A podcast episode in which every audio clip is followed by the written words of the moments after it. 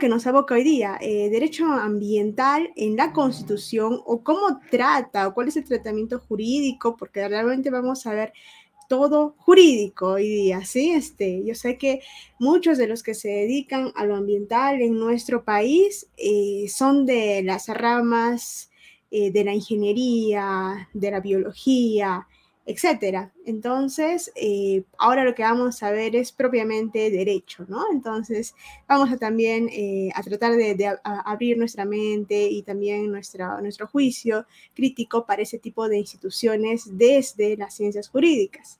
Entonces, eh, comenzamos. Primero que vamos a ver la constitución y el medio ambiente, ¿vale? Es decir, cómo está el medio ambiente redactado, dispuesto en la constitución.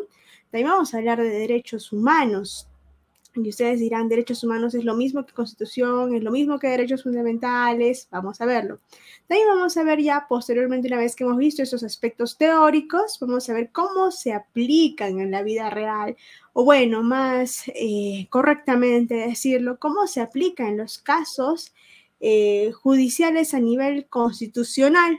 ¿Sí? Entonces, eh, y no solamente en Perú, sino también en otros países de Latinoamérica y también en la Corte Europea. Entonces, sí, wow, vamos a ver bastante, sí, realmente vamos a ver bastante, pero sustancioso, ¿no? Resumido. Bueno, en el marco legal, realmente eh, vamos a ver lo que es este primero, la constitución política, aquí se ha ido en 1993, nuestra última constitución política y la vigente en la actualidad, ese es nuestro marco legal principal. El derecho constitucional, pues realmente eh, lo importante o lo fundamental va a ser lo que se redacta en este texto, ¿no? Que bien puede parecer delgado, pero es bastante sustancioso, es la, es este, el fundamento jurídico de todas las demás normas de nuestro Estado. También vamos a ver lo que es el Código Procesal Constitucional, un poco en cuanto a los procesos constitucionales, y también ya de forma general también lo que es la Ley General del Ambiente, que es la norma genérica o la de mayor rango eh, en todo lo que es el marco legal ambiental en nuestro país. La Constitución y el medio ambiente. ¿Cómo así, no? ¿Cómo está el medio ambiente eh, en nuestra constitución. Primero, definamos qué es medio ambiente. Puede parecer ociosa la, la definición, pero siempre es importante saber dónde nos estamos asentando. La, el ambiente es un término bastante técnico, de hecho si ustedes tienen libros de ingeniería, de biologías, ahí va a haber muchas definiciones, pero esa definición es la definición técnica o la definición científica. A lo que a nosotros nos interesa en derecho y para la aplicación del marco legal actual en nuestro país es la definición de ambiente normativa o definición normativa de medio ambiente. ¿Dónde está esa definición normativa? Está en el artículo 2 de la Ley General del Ambiente y esto irradia o esta definición se toma o es, o es este, forma de interpretación para el resto de las normas jurídicas especializadas en derecho ambiental en nuestro país. ¿Qué indica, no? Entiéndase para los efectos de la presente ley y obviamente todo lo que deriva de esta ley en nuestro país, que toda mención hecha al ambiente o, es decir, al mismo tiempo sus componentes. ¿Cuáles son los componentes ambientales? Bueno, ¿cuáles son los componentes ambientales? Son fácil, ¿no? Aire, agua, suelo, flora, fauna. ¿Y son cinco nada más? No, hay muchos más en realidad, pero estos son los fundamentales, ¿no? Los que no pueden escapar a esta definición. Ambiente o sus componentes, ¿no? Componente agua, suelo, aire, flora, fauna. Comprende los elementos físicos, químicos y biológicos de origen natural o antropogénico, que significa que no solamente es lo que es natural, como estamos viendo acá, ¿no? Sino también antropogénico, que significa que es lo que ha creado el hombre mediante su cultura, mediante sus acciones, sus actividades. Entonces es también, por ejemplo, si ustedes han visto, hay protección del patrimonio cultural, patrimonio arquitectónico y también eso es protección ambiental, porque eso es lo que ha creado el hombre, eso es creación antropogénica. Machu Picchu también es considerado patrimonio cultural de la humanidad, es también protección ambiental porque es algo construido por el ser humano que en forma individual o asociada conforman el medio en el que se desarrolla la vida. Eh, realmente lo que es la definición del ambiente lo, este, es una definición bastante antropocentrista en el sentido de que la vida que le va a interesar es la de las personas, del ser humano, ¿no? Los factores que aseguran la salud individual de todas las personas y colectiva y la conservación de los recursos naturales. Eh, la protección del ambiente está intrínsecamente ligada a la protección de otros bienes jurídicos como son la salud de las, del colectivo individual y, del colectivo en general de las personas. ¿Por qué? Porque producto o como consecuencia del daño a los componentes ambientales, eh, inmediatamente surge otra consecuencia, otra, una afectación a otro bien jurídico que es la salud, que es la integridad física de las personas. Cuando se daña estos componentes, se afecta también la salud. No se daña el, aire, obviamente se va a dañar también la salud de las personas. De hecho, eh, está comprobado que en ciudades donde el aire está polucionado o es muy contaminado, pues eso reduce el ciclo de vida de las personas, ¿no? Su esperanza de vida. Eh, lo mismo con los otros componentes ambientales y su contaminación. La diversidad biológica y el patrimonio cultural, ¿no? También sale el patrimonio cultural porque también es creación antropogénica. Entonces, ya hemos visto, no es vaga, no es ociosa la definición, acá también estamos viendo lo mismo, pero ya estructurado aquí un poco de lo que es la sentencia del Tribunal Constitucional, donde también el Tribunal Constitucional en su jurisprudencia ha mencionado eh, qué es lo que debemos entender por medio ambiente y ha desarrollado más todavía respecto de los niveles de protección formales, materiales del medio ambiente de nuestro país. Eh, es importante eh, la ecología, la ecología es una ciencia, así como la psicología, que estudia la interrelación entre los seres vivos y el ambiente en el que ellos se este, viven.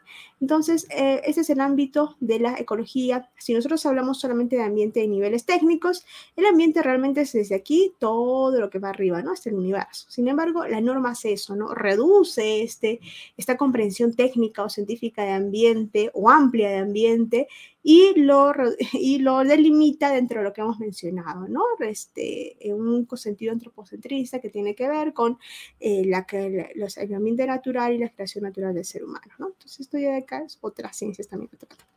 Bueno, en lo que es derecho constitucional, bueno, lo que es la constitución, obviamente eh, quien estudia la constitución en nuestro país va a hacer otra ciencia, otra ramificación de la ciencia jurídica, que es el derecho constitucional. Y básicamente su estudio se va a centrar en la constitución, en el derecho procesal constitucional o jurisdicción constitucional, y va a tener también en consideración las sentencias del Tribunal Constitucional. Básicamente también hay más aspectos doctrinarios respecto del derecho constitucional. Algo importante es que es una rama de derecho público, que significa que el derecho constitucional tiene que ver con la administración pública, con las instituciones públicas en nuestro país, no es derecho privado, ¿no? ¿Cómo podemos identificar la Constitución ya en el, en el, eh, en el sentido coloquial, ¿no? Como lo conocemos, realmente la Constitución es una conquista, una creación bastante reciente en la humanidad misma, tanto en los sistemas occidentales, también orientales. Eh, realmente surge, o el primer pionero de la Constitución va a ser la Carta Magna de 1215 en Inglaterra, cuando un rey cede los poderes que éste tiene poderes monárquicos, absolutistas, al pueblo. Entonces, ese es el origen de la Constitución, ceder al pueblo eh, prerrogativas para poder ellos autoordenarse o autolegislarse. Entonces, ese es el inicio, ¿no? Ese es el primer germen. Y ya posteriormente el trabajo de otros, eh, otros pensadores eh, y de la ilustración, etcétera, como Rousseau, como Montesquieu, como Hans Kelsen, han determinado, y, y la lucha de la Revolución Francesa, han determinado que en la actualidad nosotros tengamos lo que es la Constitución y también su concepto. Básicamente el proceso de constitución es como la partida de nacimiento de nuestro Estado peruano, es la norma que da origen y no solamente es jurídica, sino que también es política. Entonces la constitución es política precisamente, ¿no? Estoy redundando. Este, no solamente es jurídica, ¿no? Una ley es jurídica porque se da por el Congreso, bajo cierto procedimiento que ha sido establecido por quién? Por la constitución. ¿Y la constitución cómo se da? ¿Hay algún procedimiento previo como da la constitución? No, no lo hay porque quien lo da es una asamblea constituyente y ellos solo se han ordenado, es pura aplicación fáctica de poder, entonces no hay una prenorma a la constitución, ¿no? sino solamente hecho, solamente organización. Por lo mismo es eso, un documento jurídico político. Esta constitución tiene inicia y el primer artículo ve el tema de la dignidad del ser humano y el segundo artículo va a ver derechos fundamentales de la persona y están establecidos todos los derechos fundamentales. Y hay un largo listado de muchos derechos a la vida, a la propiedad, al trabajo, etcétera. Y en el artículo 22 o bueno en el inciso 22 vamos a ver de ese artículo que hay un que hay un derecho llamado a la paz que ya son derechos que se denomina en doctrina constitucional de tercera generación a la paz, a la tranquilidad, ese es otro derecho el disfrute del tiempo libre y descanso es otro derecho. Pero aquí lo vamos a ver al final de este inciso, el derecho a gozar de un ambiente equilibrado y adecuado al desarrollo de su vida. Entonces, es aquí en este inciso que vamos a que la Constitución establece, establece positivamente que el derecho a vivir en un ambiente sano y equilibrado es un derecho de todas las personas en nuestro Estado peruano. ¿sí? Entonces, en la Constitución se va a ver esto, también el acceso a la justicia para que eh, se pueda eh, tangibilizar o se puede acceder realmente a este derecho ambiental, también hay derechos adjetivos como el acceder, ¿no? a, las, a los jueces, a las cortes, para poder eh, velar por la aplicación de este derecho y también el mismo derecho sustantivo, ¿no? que es el derecho al ambiente. Eh, y también está otra parte que es el que regula lo que son los recursos naturales en nuestro Estado. Esas son las dos partes de la Constitución que regulan sobre el ambiente en nuestro país. ¿sí? Entonces hay un régimen acá sobre los recursos naturales. Eh, también está eh, la doctrina de este, o el sistema originario para, lo que es este, la, la, regulación acá que les menciono de los recursos naturales en nuestro estado. En nuestro país ha asumido la doctrina del dominio originario de los recursos naturales, que significa que el Estado va a ser el propietario de nuestros recursos naturales, es decir, todos los ciudadanos peruanos, ¿no? Porque todos somos la población del Estado. No va a ser otros sistemas. Hay otros sistemas, no se aplican aquí. En nuestro país es el Estado mismo.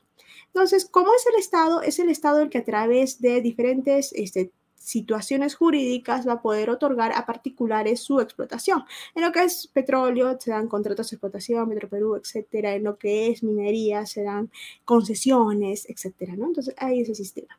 Realmente recursos naturales es todo hasta el aire. Sin embargo, recursos naturales en nuestro país, eh, regulados por la normativa, son eh, el agua, eh, los minerales, el petróleo, el gas, ¿no? Nosotros no tenemos otros recursos como por ejemplo las esmeraldas, diamantes, etcétera, no, no tenemos eso, ¿no?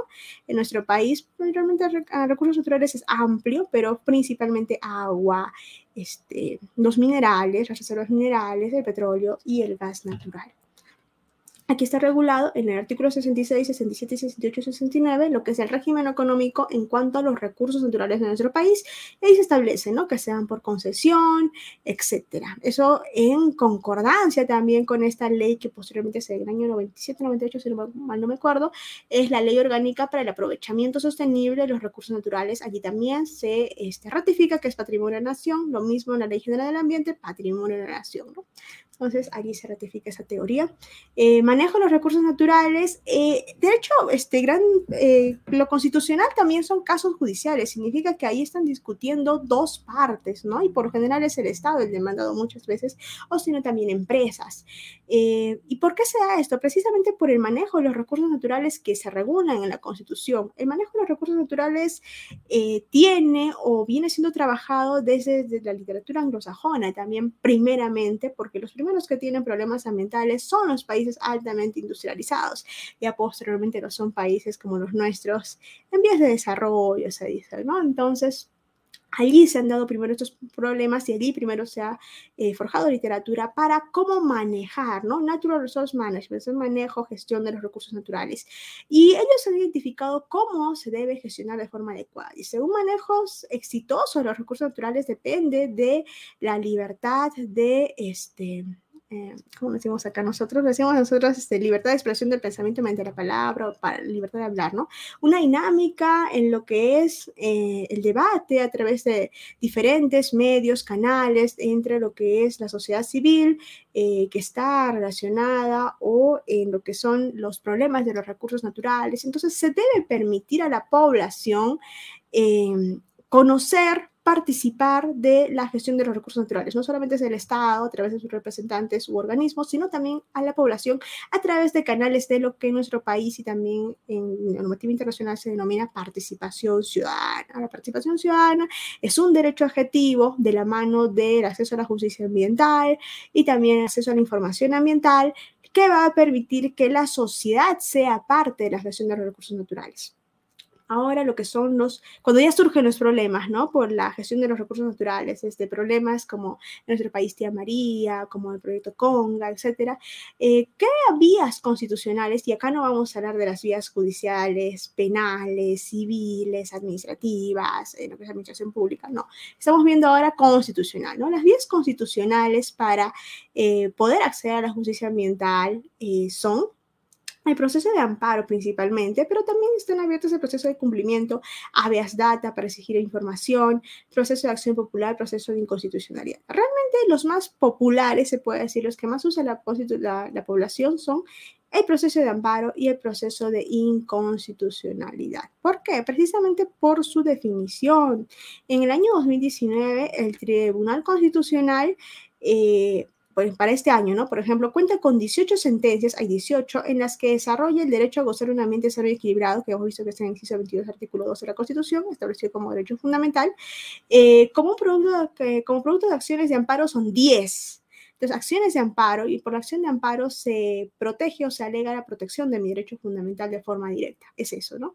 Y acciones inconstitucionales cuando se dice que una determinada norma eh, va en contra de la Constitución. Entonces, eh, esa norma, rango legal, va en contra de la Constitución, rango superior. Por lo mismo se dice, esta norma es inconstitucional, eso es una acción de inconstitucionalidad. Siete procesos, por eso es bueno el conflicto de competencias. Entonces, más se utiliza lo que es la acción de amparo y la acción de inconstitucionalidad, ¿sí?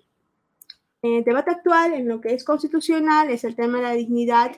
Eh, ya no solamente se está indicando que la dignidad es una institución por la cual se fundamentan los derechos fundamentales, derechos humanos, y que solamente corresponde a la persona humana, sino que también en la actualidad se está indicando, o hay un debate actual sobre que la dignidad también puede corresponder a las personas no humanas como los animales. ¿no? Los animales son parte de la fauna, otro componente ambiental. Entonces, aquí, por ejemplo, en el mismo país, ¿no? aquí está la referencia, todos los seres sintientes tienen un valor inherente porque se valoran a sí mismos aunque nadie más lo haga.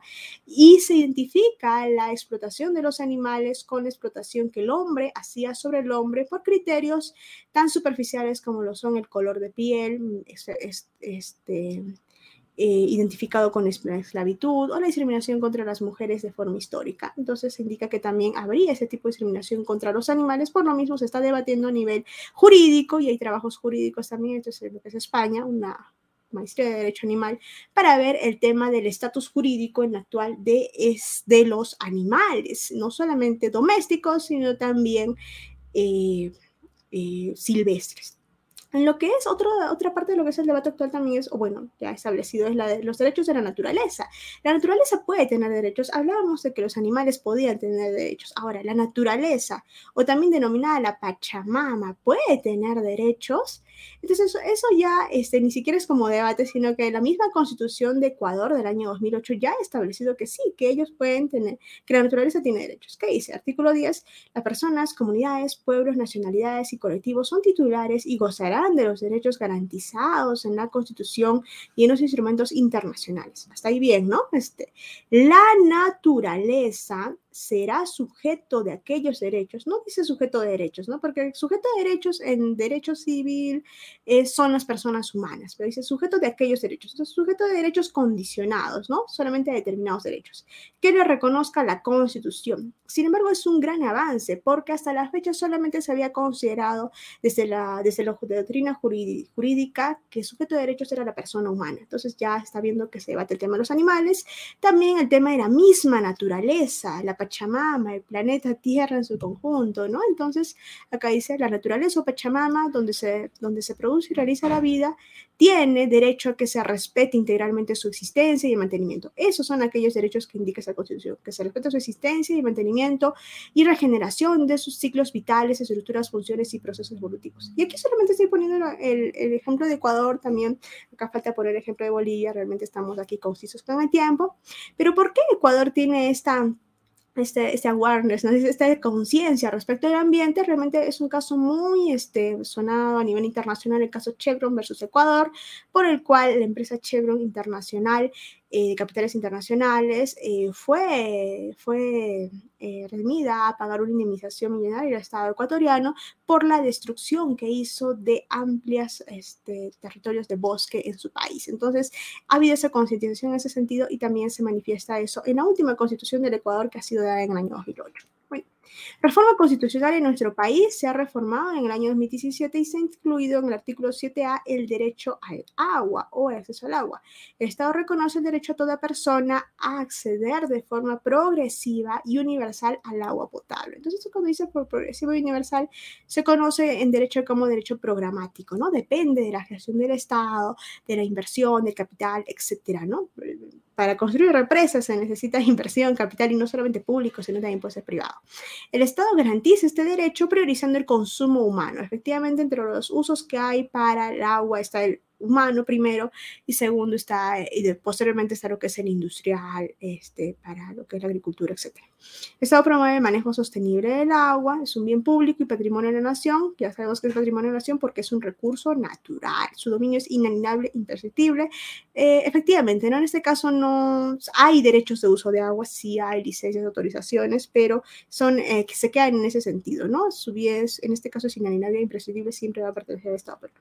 Bueno, derechos humanos y medio ambiente, no podemos dejar de hablar de derechos humanos y medio ambiente si no hablamos de la Corte Interamericana de Derechos Humanos, de la cual nuestro país, eh, nuestro país está suscrito al tratado de San José de Costa Rica, por el cual este, es parte o está dentro de la jurisdicción de esa corte. Vale decir que si una persona ve vulnerados sus derechos fundamentales, en este caso ambientales, en nuestro país, puede acudir en última instancia al Tribunal Constitucionalmente Acciones de Amparo, como hemos visto, y si se deniega esta protección en el Tribunal Constitucional, puede acceder supranacionalmente de nuestro Estado peruano a esta Corte Interamericana de Derechos Humanos, por la cual, este, que, bueno, cuya jurisdicción no solamente es Perú, como sino también otros países, ¿no? De Latinoamérica y el Caribe, ¿sí?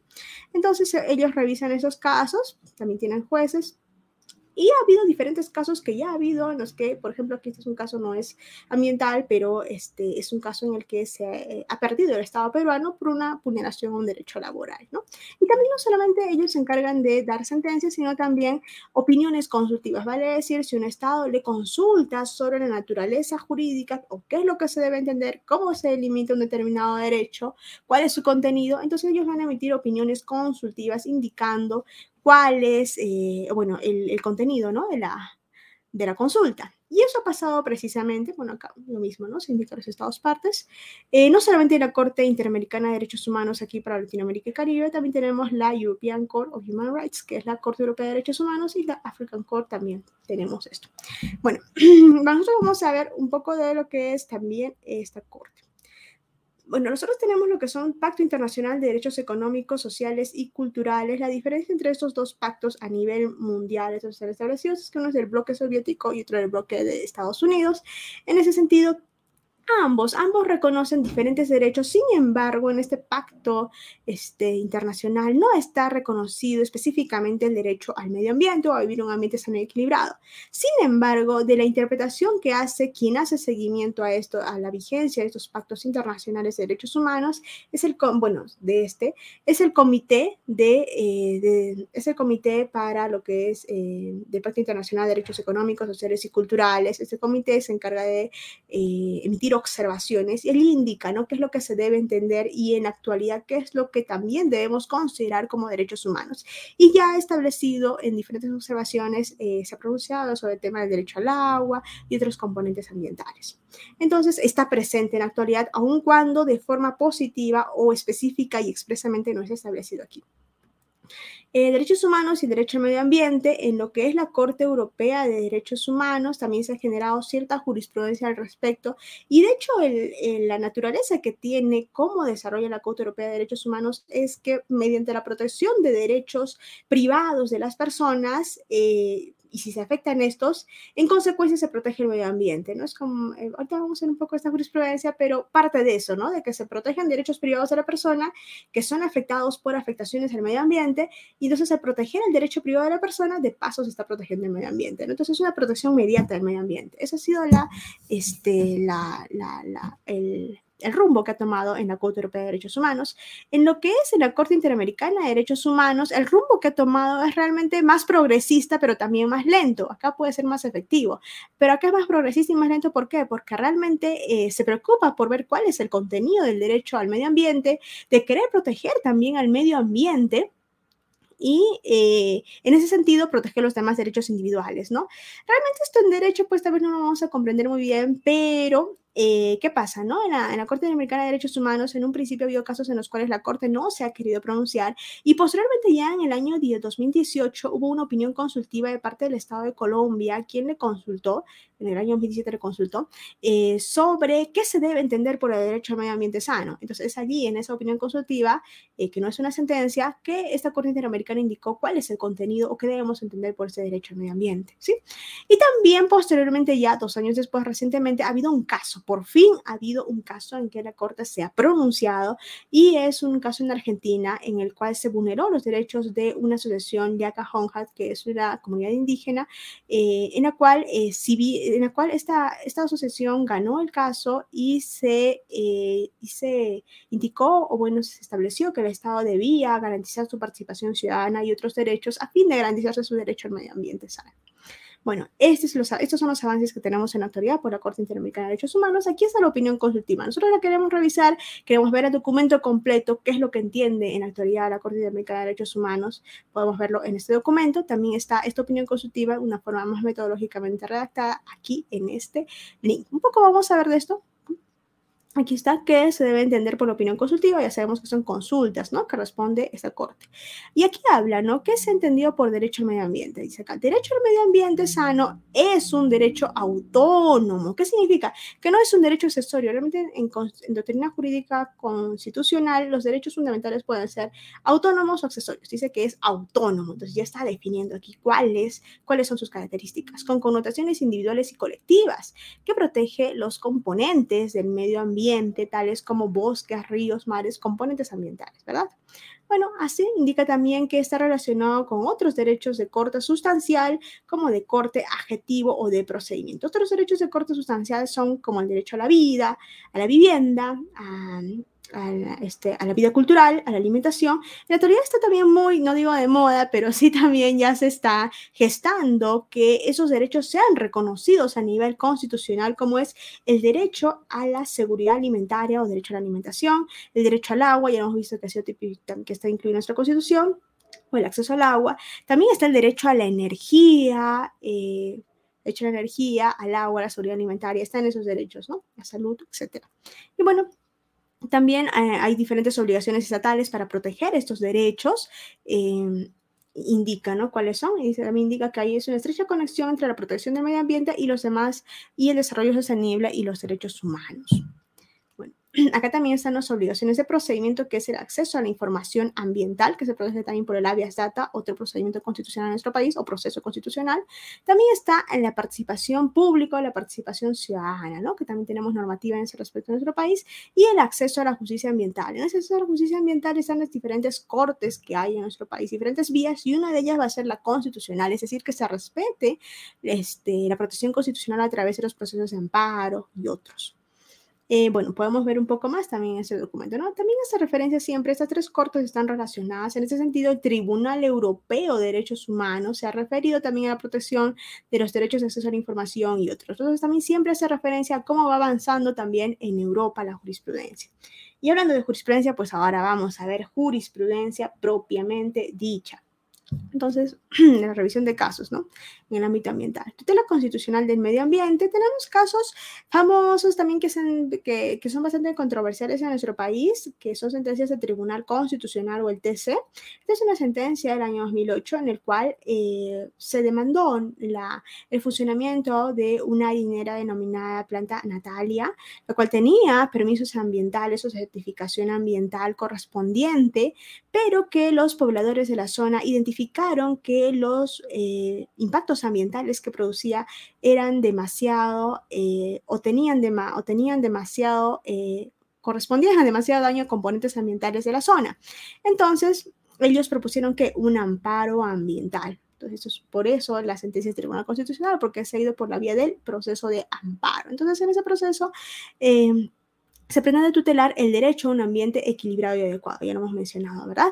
Eh, sin pretender crear una nueva categoría procesal, es advertirse que ese tribunal ha desarrollado una línea jurisprudencial al respecto, tomando en cuenta la singularidad de lo discutido en ese tipo de procesos. Eh, básicamente que este, al demandarse que eh, sus impactos ambientales eran demasiado negativos, aunque tuviera permisos ambientales, ¿cómo responde el tribunal a esto?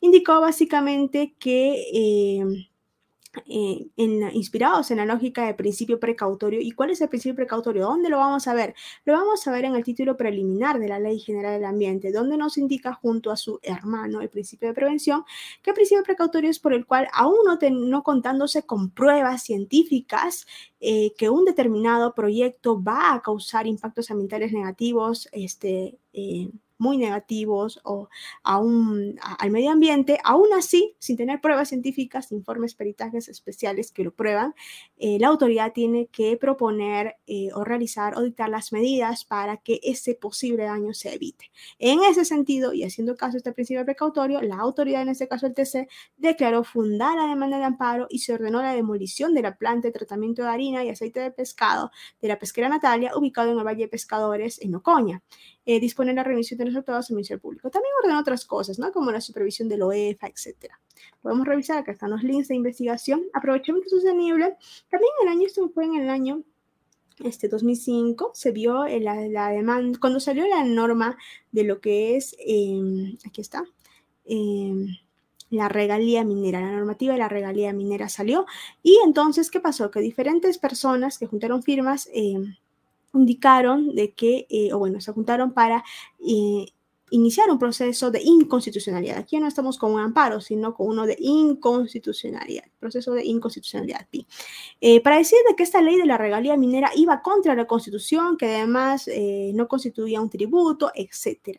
¿Qué indicó la sentencia? La sentencia básicamente indicó que los recursos naturales in totum son patrimonio de la nación, ello implica que su explotación eh, en este caso regalía minera por lo que es minería, no puede ser separada del interés nacional por ser una universalidad patrimonial reconocida por los peruanos de todas las generaciones. Los beneficios derivados de su utilización deben alcanzar a la nación en su conjunto, por ende se proscribe su exclusivo uso y particular cosa. Básicamente indicó que la explotación de los recursos naturales, en este caso mineros, deberían darse en adecuación al beneficio de toda la población. Por lo mismo, la normativa si este, podamos revisar más en el link, este, iba acorde con los principios que exponía la Constitución. Por lo mismo, se declaraba infundada la demanda de inconstitucionalidad de la norma de la regalía minera y por lo, pues, y por lo mismo sigue vigente en la actualidad.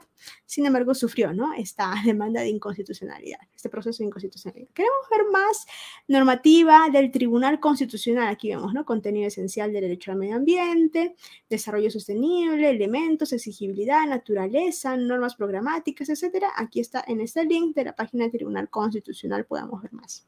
Jurisprudencia comparada. ¿Qué significa comparado? Que ya no es de nuestro país, sino de otras, otras latitudes, otros países. ¿no? Por ejemplo, aquí ya tenemos el caso de lo que es Colombia, y solamente he seleccionado sentencias de Corte Constitucional. Acá dice sentencia de la Corte Constitucional. Aquí en nuestro país nosotros no tenemos Corte Constitucional, tenemos Tribunal Constitucional. Sin embargo, quien hace las veces del TC o Tribunal Constitucional en nuestro país, en el país de Colombia, el vecino país, es la Corte Constitucional. Es como si en nuestro país, en la Corte Suprema, hubiese también una sala constitucional, ¿no? Bueno, sí lo hay, pero me refiero a que las demandas o procesos constitucionales también se vieran desde el Poder Judicial. ¿Qué es lo que pasa en Colombia? Pero nuestro país es un organismo constitucionalmente autónomo.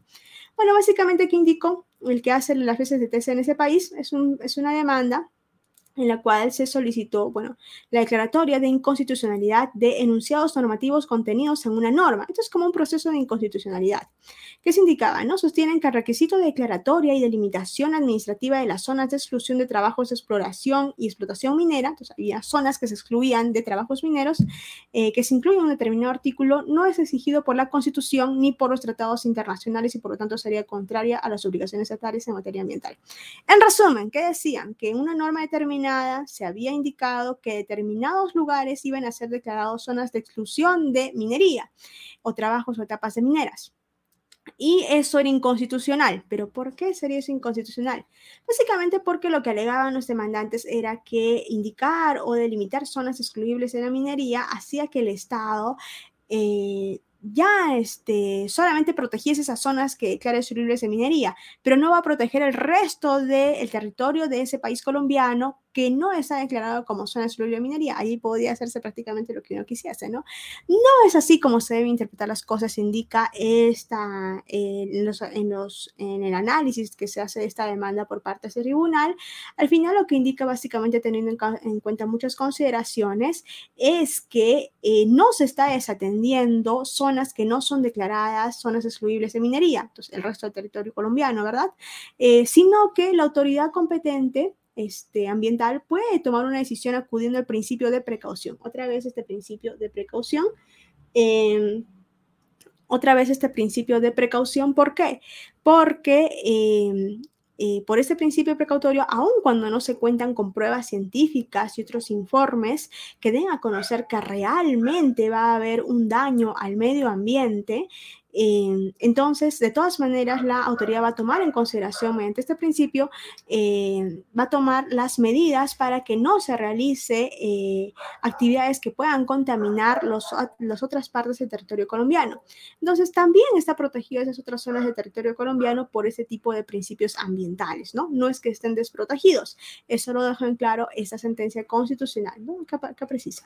Se precisa que además de las zonas de exclusión previstas en el artículo 34 de este Código de Minas, Pueden existir otras zonas declaradas con anterioridad o que se declaren en el futuro por la autoridad, ¿no? Entonces también en el futuro puede haber más zonas de exclusión o también, aunque no lo sean, aunque no sean declaradas como zonas de exclusión, se acude al principio de precaución para protegerlas. Por lo mismo, se declara en el fallo o resolución de la sentencia, declarar exequible. Exequible, ese es un término jurídico que no se usa en nuestro país para declarar las sentencias constitucionales, pero significa que es, se adecua a la Constitución, ¿no? No es contrario a la Constitución. Declarar que se adecua a la Constitución este artículo que ha sido, este, que por los demandantes se indicaba pues que no se adecuaba a la Constitución. Entonces, se declara infundada básicamente esta demanda, ¿no? Podemos revisarlo, aquí está el link.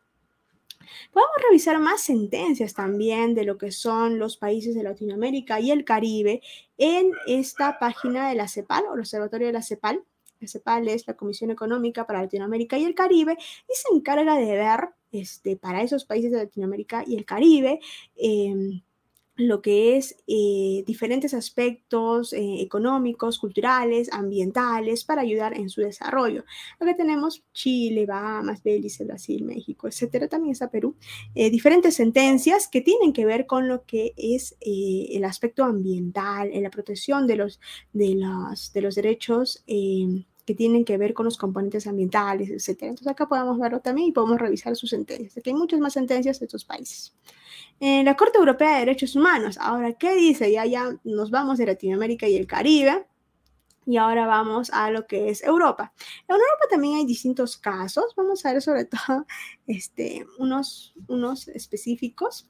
Acá tenemos el caso Powell Reiner versus Reino Unido. ¿Por qué dice versus? No? Porque realmente en, la, en, la, en las eh, desde la herencia anglosajona, si ustedes han visto casos o sentencias de Estados Unidos, allí van a ver que los casos son siempre de el nombre de la persona versus el Estado eh, con el cual se está enfrentando, ¿verdad? Entonces, así se llevan esos casos. En nuestro país no se lleva así, puede parecer novedoso, pero es lo común que se lleve de esta forma en la tradición anglosajona y que adopta también la Corte Europea esta resolución judicial, que es la más importante relativa a que eh, todos estos son casos de la Corte Europea de Derechos Humanos, que sería eh, o en común o paralelo con lo que establece nuestra Corte Interamericana de Derechos Humanos, es decir, que son casos de Corte Constitucional relativa a molestias de vecinos generados por ruidos producidos por aviones. En, este caso se va a tratar de eh, el contaminante a ruido, ¿sí? Producidos por aviones, eh, ruidos por aviones. ¿Qué indicó en esa sentencia? Los demandantes se quejaban de que no pudieron ejercitar una acción judicial por daños, es decir, no podían ¿Qué significa ¿Qué significa daño? Significa de que eh, estaban pidiendo una indemnización porque ellos estaban siendo víctimas de un determinado daño. Entonces, no pudieron ejercer una acción judicial por daños, es decir, no podían pedir indemnizaciones eh, fundadas en el ruido de las aeronaves o de los aviones. Dice acá, la ley de aviación civil británica, es decir, de Reino Unido no le permite por el solo motivo de que un avión sobrevuele una finca, sobrevuele un avión, una finca a una altura razonable, mientras que no se infringen las disposiciones vigentes. El avión o, las, em, o la normativa que mantenía lo que es el aeropuerto, pues eh, seguía todas las normas regularmente. Entonces, como seguía todas las normas regularmente, la, eh, la, la, Corte en su país indicó de que ellos no estaban cometiendo ninguna falta. No estaban cometiendo ninguna falta por lo mismo. No hay indemnización judicial por daños. ¿Por qué? Si el, el aeropuerto o las aeronaves no están infringiendo ninguna norma. ¿Qué pasó? No? Este, hasta el final, en, en, este país no se, les, no, se le, no, se les declaró fundada su demanda, ¿no? no podían pedir ninguna indemnización por esos daños o ruidos a los que ellos estaban siendo expuestos, porque eh, no sé por qué simplemente se respetaba que estas aeronaves no, no vulneraban ninguna normativa. ¿Qué dijo la Corte Interamericana de Derechos, la Corte del el, Tribunal Europeo de Derechos Humanos? Resolvió en base a las siguientes argumentaciones. El Tribunal Europeo, en el caso Powell Reina, reconoció que el ruido de un aeropuerto atentaba contra el derecho al respeto de la vida privada. Y esto es lo que yo les mencionaba. En lo que es eh, Europa o en la Corte Europea se protegen derechos privados o fundamentales de las personas, privados, igual privados, eh, y del derecho al domicilio, y como consecuencia de la protección de mi derecho privado, se protegería el medio ambiente, ¿no? El tema de la exposición al contaminante a ruido. Entonces, se, se, protege este derecho a la vida privada, ¿y qué es el derecho a la vida privada? Es decir, vivir en en mi domicilio, vivir de forma adecuada, que se respete por el Estado, por los vecinos, etcétera, que yo viva de forma pacífica y normal. Ese es mi derecho a la vida privada. También no es un derecho que se desarrolle mucho en la jurisprudencia de nuestros países latinos y de nuestro país. Entonces, el derecho a un recurso jurisdiccional efectivo y el derecho porque no les aceptaron su demanda en ninguna corte de este país inicial y el derecho al respeto a sus bienes. También dice, ¿no? Reconoce la sentencia que el ruido que es un contaminante de los aviones que salen del aeropuerto y que van a tomar tierra en él, ha afectado a la vida privada, es decir, a este respeto a la vida privada, vivir adecuadamente en mi domicilio y al disfrute del hogar de los demandantes, aunque con distinta intensidad. Entonces, protegiendo estos derechos privados de las personas, se ha protegido inmediatamente el derecho al medio ambiente, ¿verdad? Eh, eh, en el caso López Osa, y queda aquí como conclusión de que eh, por más de que un aeropuerto, las aeronaves respeten toda la normativa, sea ambiental, civil, etcétera, y aun cuando produzcan, y aun cuando produzcan este, un nivel de ruido o contaminación que no sea tan severo, pero que eh, su exposición constante en el tiempo, etcétera, hace que sí surja una obligación de indemnizar en caso haya daños, porque los daños no solamente son ambientales, en este caso puede ser que no haya daños ambientales, pero hay daños de naturaleza civil y eso ya se ve por la normativa de la responsabilidad civil extracontractual, ¿sí? Bueno, en el caso López Otra contra España, en este caso, ¿qué pasó? Eh, se presentaba en una localidad una concentración de industrias de tratamiento de cuero. Había unas industrias habiendo instalado una planta dedicada a estas actividades en, cada, en, a, escasos metros del domicilio particular de los denunciantes. Básicamente, existía una planta de cueros y estaba en una zona este, urbana, básicamente, y cerca del domicilio de los demandantes. ¿Qué pasó? Que los demandantes demandaron en el Estado español y la respuesta básicamente era cuando también se trasladaba a los demandados y también de la misma eh, corte eh, indicaban de que estos demandados, es decir, la curtiembre, los que hacían cueros, que respetaban la normativa ambiental en lo que es emisión de humos, etcétera, respetaban todo, también lo que eran ruidos, etcétera. Respetaban toda la normativa, estaban entre los parámetros, estándares de calidad ambiental en esos países y por lo mismo, pues, este, hasta el final en este país no se les aceptó la protección jurisdiccional que ellos pedían a estos, demandados, a estos demandantes. ¿Qué pasó? Que se indicaba niveles de ruido, todo está dentro de los parámetros de calidad ambiental de estas normas de este país, ¿no? Que la trascendencia de este, acá dice el Tribunal Europeo de Derechos Humanos, es decir, pasándolo supra español, eh, estima que ha existido una vulneración también en la medida que garantiza que todas las personas el derecho a, haber respetado su vida privada y familiar, lo mismo, ¿no?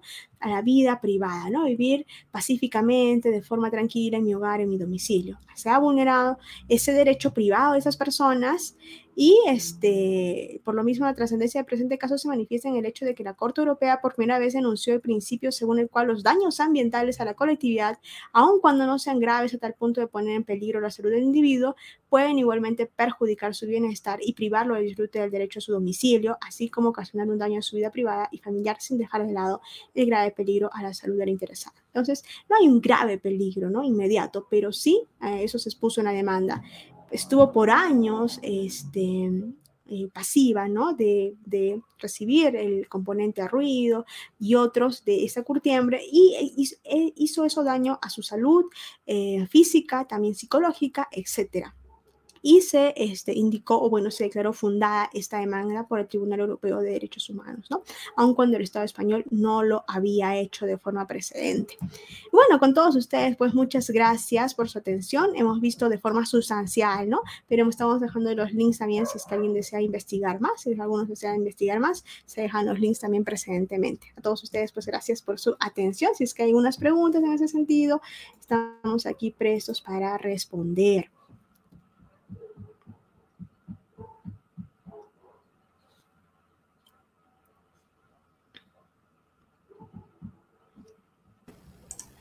Sí, profesora, muy, muchas eh, felicidades por la presente ponencia de su presente curso. Vamos a ver, eh, tenemos un par de consultas de, nuestros estudiantes para poder resolverlas quizás antes de finalizar la transmisión. ¿Está bien? A ver. Vamos a pasar una pequeña ronda de preguntas.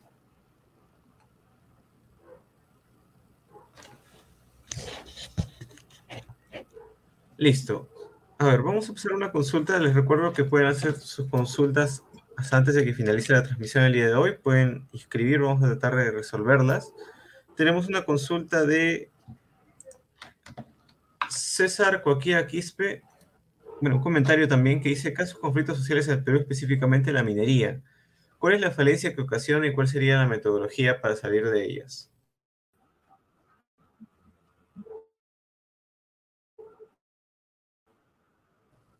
Profesora.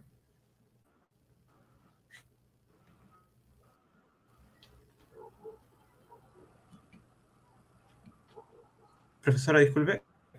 Le, estaba indicando la consulta. es que hay preguntas o algo normal, se pueda responder. Profesora, ¿me escuchan? A ver, aquí hay una pregunta que indica, caso conflictos sociales en el Perú, específicamente en la minería, ¿cuál es la falencia que ocasiona y cuál sería la metodología para salir de ellas? Bien, en nuestro país habla específicamente del caso de la minería, estamos hablando de qué recurso natural, los minerales, entonces es la gestión que se hace de este recurso mineral en nuestro país. Si hay problemas, sí, ¿no? Precisamente los más famosos o que en los cuales he hecho más hincapié mediáticamente en nuestro país son el caso de Tía María, el caso del proyecto minero Conga, eh, hace tiempo también hubo lo que es este, el baguazo, etcétera, ¿no? Sobre todo en el año 2012 fue cuando también surgió lo que es la normativa de la proscripción o ah, de la minería ilegal y la formalización de la minería que hasta ahora sigue en nuestro país. ¿Cuáles son las falencias? Primero, en el tema de eh, la minería se divide en pequeña minería, minería, minería artesanal, pequeña minería es un estrato, otro estrato es la mediana minería y otro estrato es la gran minería falencias en nuestro país que aquí la presente expositora puede identificar es primero la eh, la división por estratos es correcta, sí, pero eh, el tema de las competencias. ¿Alguien me puede decir quién es el competente para fiscalizar en pequeña minería y minería artesanal, quién para lo que es mediana minería y otro para gran minería, etcétera? Eh, muchas veces es confuso porque son diferentes autoridades las que fiscalizan y también las que aprueban los instrumentos de gestión ambiental.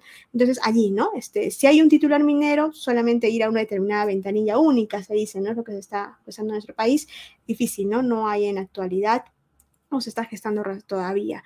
Eh, luego, otro problema ya cuando surge el conflicto socioambiental es que eh, la normativa de participación ciudadana realmente en nuestro país eh, muchas veces, muchas veces es un saludo a la bandera o solamente son procedimientos, ¿no? Procedimientos nada más, hago mi taller participativo, mi audiencia pública, asistieron, si no asistieron, igual, adelante, ¿no? Entonces, eso también surgen problemas por el tema de la ausencia de una efectiva participación ciudadana.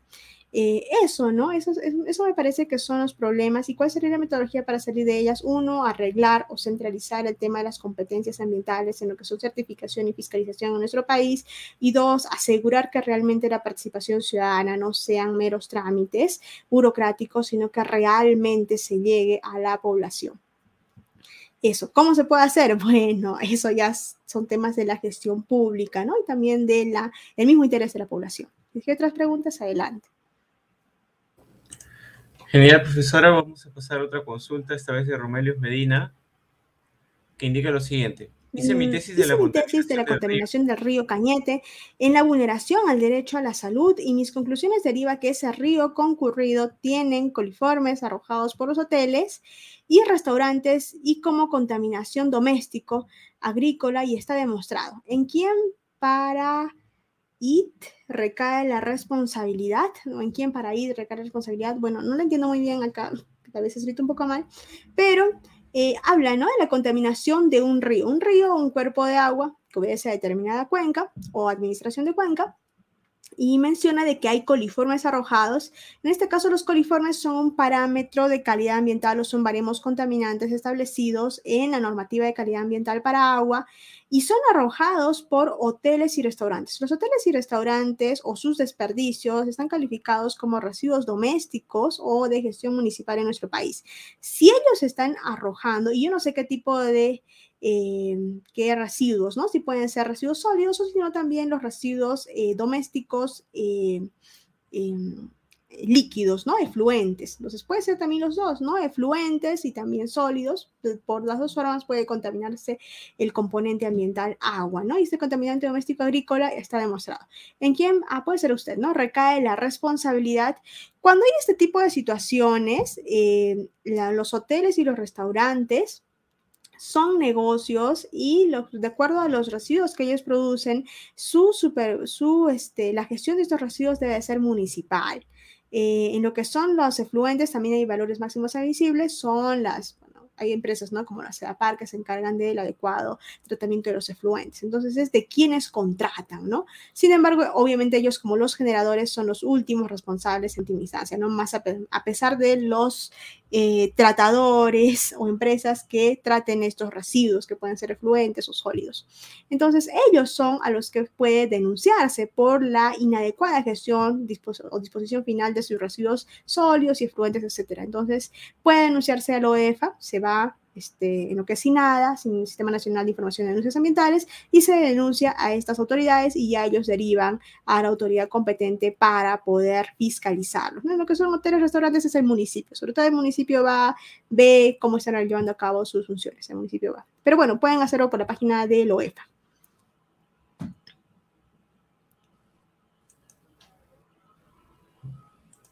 Genial, estimada, tenemos otra consulta. ¿Cuáles son las vías o tutela ambiental? Podría ser una que podría ser una persona jurídica en la contaminación del río Rímac por una empresa en Perú.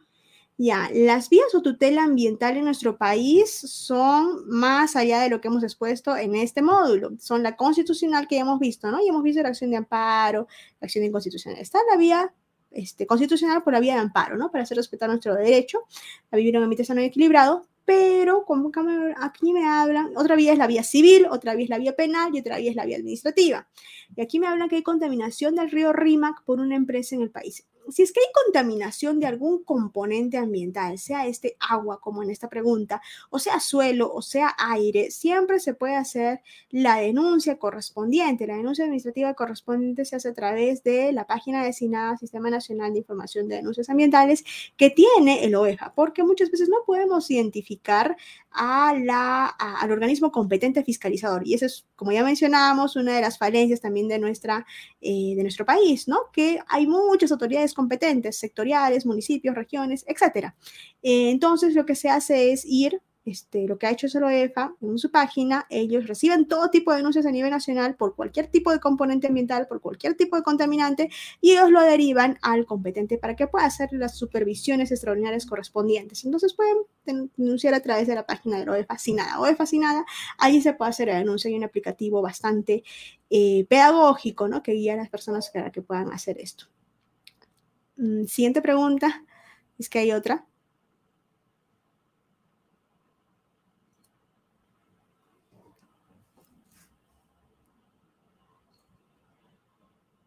¿Cuál? Ah, sobre las, eh, Carmen Elvira Ruiz Aliaga indica sobre las obras de infraestructura, transporte, carreteras.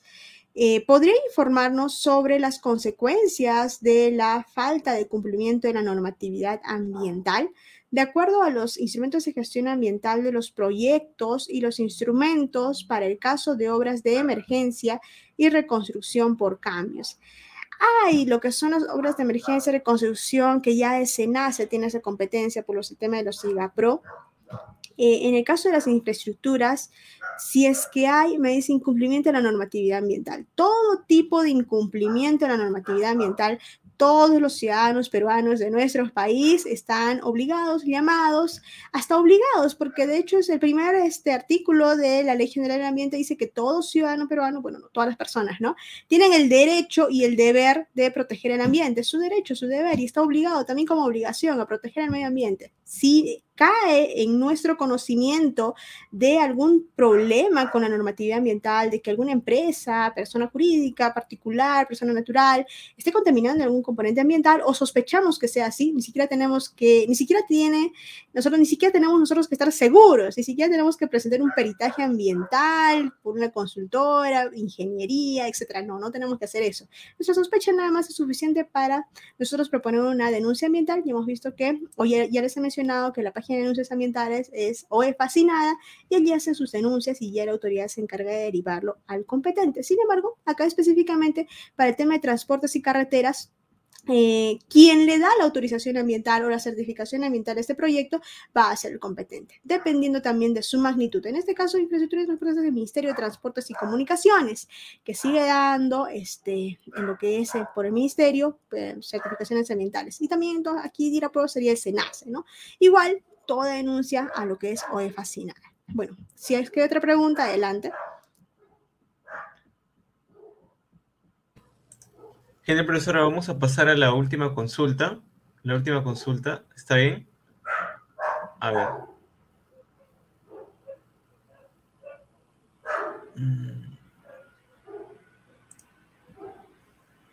Indica el señor José Miguel Muñoz Pinto una consulta dado que los hoteles son de competencia municipal en cuanto a gestión de residuos, los lodge, los lodge y hoteles grandes cambian de competencia.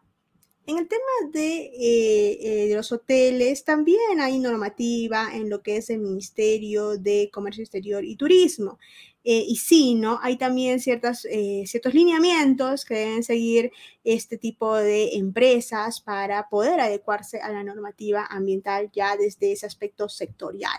Sí, los hoteles tienen su competencia municipal, ellos también están, restaurantes también están este, constantemente viendo, sobre todo aspectos que son de su competencia, como lo que son ruido, etcétera, ¿no? Y de paso ven una adecuada gestión de los residuos efluentes, etcétera. Sin embargo, esas competencias específicas, efluentes, todo, si es que, si es que vienen siendo contaminados, eh, igual se puede denunciar. Eh, quien, hace, quien se hace cargo de eso es el OEFA y va, ¿no? Va a indicar al competente para que haga la supervisión. Dice que cambian de competencia. En realidad, este, no cambian de competencia, sino que es, la, es el ministerio el que tiene ciertos lineamientos ambientales que también se deben respetar. En caso de que no se respeten, también se puede denunciar, hacer la denuncia ante, esta, ante este ante esta institución sectorial para que se adecue ¿no? a, la, a, la, a, los instrumentos de gestión ambiental que ellos han aprobado previamente. ¿sí? Pero um, si es que hay dudas, dudas respecto de esto, porque muchas veces por el componente ambiental que, se está, que está viéndose afectado, pueden cambiar las competencias. Yo sí les recomiendo, antes de, este, de que nos digan de que, señores, esta no es la competencia ambiental de esta autoridad, porque es lo que suelen hacer las autoridades, eh, y remiten recién a la autoridad competente y en eso se ha perdido mucho tiempo para que se atienda una denuncia ambiental, eh, denunciar de frente al OEFA, ¿no? Y ellos ya van directamente al competente. Entonces, ese sería el canal más, menos burocrático, ¿no? Bueno, si es que hay otra consulta, adelante. Sí, profesora, vamos a realizar dos consultas más. A ver, un momento, por favor. Ya. Dice Gondopi o señor Gondopi Moruflora. Buenas noches, profesora. Gracias por su ponencia. Soy Madu de Tacna. Quería saber si está enterada de la denuncia que hubo hacia contra la Sauder en el año 2016 aproximadamente por la contaminación a los humedales de IT por los relieves eh, mineros, relieves, relaves mineros, entiendo, a los que estoy enterada, a lo que estoy enterada, la solución de la minera fue una reconstrucción de los humedales. Eh, solo taparon con un tipo de arena y ya, ¿qué debería, qué se debería pasar ante esa situación? ¿Cómo debería actuar el Estado? Bueno, aquí, este, más allá del caso particular, eh, cuando se habla de daños ambientales, estos se reportan. Todo tipo de empresas cuando produce un daño ambiental como producto de sus actividades debe comunicarlo al organismo competente. En este caso para Sauron sería el OEFA. Lo, lo, comunican como emergencia ambiental porque hay una normativa de comunicación de emergencias ambientales. Emergencias ambientales cuando se ha producido un daño como consecuencia de la el funcionamiento regular de sus actividades aprobadas por certificación ambiental. Entonces, si se ha producido este, un daño, tienen que, o surge la obligación administrativa inmediata de repararlo. Quien produce, eso se llama contaminador pagador, principio contaminador pagador, reparo lo que he contaminado. Entonces, tú me dices que esa, reparación, que legalmente debe ser adecuada, es decir, básicamente tiene que quedar como hubiese estado antes de producirse la contaminación a los componentes ambientales, no se ha hecho de forma adecuada. ¿Cómo, se, cómo, se, cómo, cómo lo cataloga esto en la, normativa ambiental administrativa? Indica que esto es una inadecuada remediación. ¿Qué se hace? Se puede denunciar a la empresa a través del OEFA, si nada OEFA, ahí ponen hacer su denuncia de que la remediación o reparación de esa zona no se ha hecho acorde a lo que indica la norma. ¿Qué indica la norma? En su informe final de emergencias ambientales, estas empresas tienen que remitir un informe final donde indican que el lugar ha sido, ha quedado bien remediado, de que sus parámetros se adecuan a los parámetros establecidos para calidad ambiental en aire, agua, suelo o lo que hayan contaminado. Si no es así, si de facto va al supervisor y ve que no ha sido remediado de forma adecuada, en ese momento le inician un procedimiento administrativo porque ya pasó la supervisión, este, se entiende que hay menos supervisión por la remediación final. Si es que no, si es que ha pasado o no se ha hecho, entonces allí puede iniciarse un procedimiento administrativo sancionador. La recomendación es que hagan la denuncia por este hecho por una inadecuada remediación en la página de SINADA o EFA, ¿sí? Porque ellos son los competentes para esto. Si hay otra pregunta, adelante. otra pregunta, adelante. Sí, esta es la última consulta del día. Asimismo, les recuerdo al estimado público de NAGEP que toda la semana estamos realizando seminarios en vivo. Eh, vamos a pasar ahora sí a la consulta realizada por Johnny Quispe Omani. Dice el señor Johnny Quispe Mamani, buenas noches, excelente ponencia. Mi consulta se refiere a la minería en el caso que una población tiene contenido de metales pesados por parte de la minera, ¿cómo se debe procesar a la empresa? La población tiene contenido de metales pesados en el cuerpo, entiendo, en la sangre, análisis, etc. Bueno, en este caso, este, se minería, realmente hay muchas vías, hay muchos tipos de casos. El caso que tú me pones aquí es bastante grave. Si la población tiene eh, metales pesados que sobrepasan la, los los límites que, que, que, una persona puede tener en su cuerpo de metales, que por cierto no son muchos, este, entonces se está afectando aquí que la salud humana, la integridad física o el bien jurídico salud que les hablaba, ¿no? El derecho al medio ambiente está ligado también a la protección de qué? Del derecho a la salud, que es importante protegerlo. Entonces, ¿qué se puede hacer? Hay diferentes vías. En este caso, sí hay exámenes eh, etcétera, que lo puedan demostrar, se puede recurrir a la vía este, del derecho civil, que es la responsabilidad civil extracontractual o proceso por indemnización.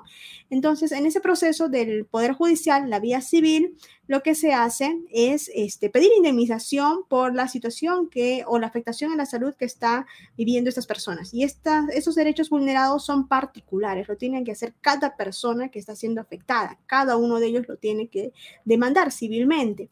Em, ha habido un caso precedente en nuestro país por los años 2000, el caso de Choropampa. Hubo una afectación también por metal, en este caso mercurio, en la sangre de muchos pobladores cercanos a una empresa minera ¿Qué pasó? Que previo al proceso civil, ellos habían firmado una transacción extrajudicial por la cual ellos ya habían aceptado una indemnización que de ser dictada por el Poder Judicial, esta, esta indemnización que se hizo previo judicialmente era irrisoria completamente, ¿no? Era muy pequeña, ¿no? Con lo que judicialmente sí les hubiera correspondido. ¿Y qué pasa? Que el mismo pleno eh, casatorio civil indicó de que esto era válido, que hacerse esto era válido, ¿no? Hay muchas eh, críticas contra ese primer pleno casatorio que amparó eh, la legalidad y la vigencia de esas transacciones extrajudiciales cuando eran completamente leoninas, es decir, las indemnizaciones eran irrisorias en comparación al daño tan grande que se había producido a la salud de las personas. Entonces, en este caso, la vía es la vía civil, porque esto no es una afectación al medio ambiente. Puede que la haya, puede que la haya, la vía es si nada hoy falla, les he mencionado. Pero cuando hablamos de daño a la salud particular de las personas, cada persona afectada tiene que denunciar o pedir una indemnización para el tratamiento que le corresponde a su salud y también una indemnización por el daño moral, etcétera, que pueda tener. Eso se pide al Poder Judicial, la vía civil, la de la responsabilidad civil extracontractual. Si hay otra pregunta, adelante. Bueno, profesor, esa fue la última consulta de hoy. Y de parte de INAGEP le decíamos, eh, bueno, eh, estamos agradeciendo por su tiempo, el tiempo brindado. Muchas gracias por la presente ponencia del día de hoy. Asimismo, estimada profesora, eh, bueno, eh, recordarles, mejor dicho, al público de INAGEP que nosotros estamos realizando también diversos cursos, tanto premios como gratuitos. Por ejemplo, la profesora está impartiendo el curso de Derecho Ambiental, entre otros que ustedes pueden encontrar en nuestra página web y en nuestras redes sociales. Eh, profesora, creo que no me puede escuchar. Parece que la profesora no, no puede escucharme. Bueno, en todo caso, eh, de todas maneras, voy a tener que informarle por interno eh, que acabamos de finalizar por temas de tiempo el curso. Muchas gracias a todo el público de INAGEP por su presente participación. Nos estamos viendo en la próxima semana nuevamente con un curso en vivo. Muchas gracias.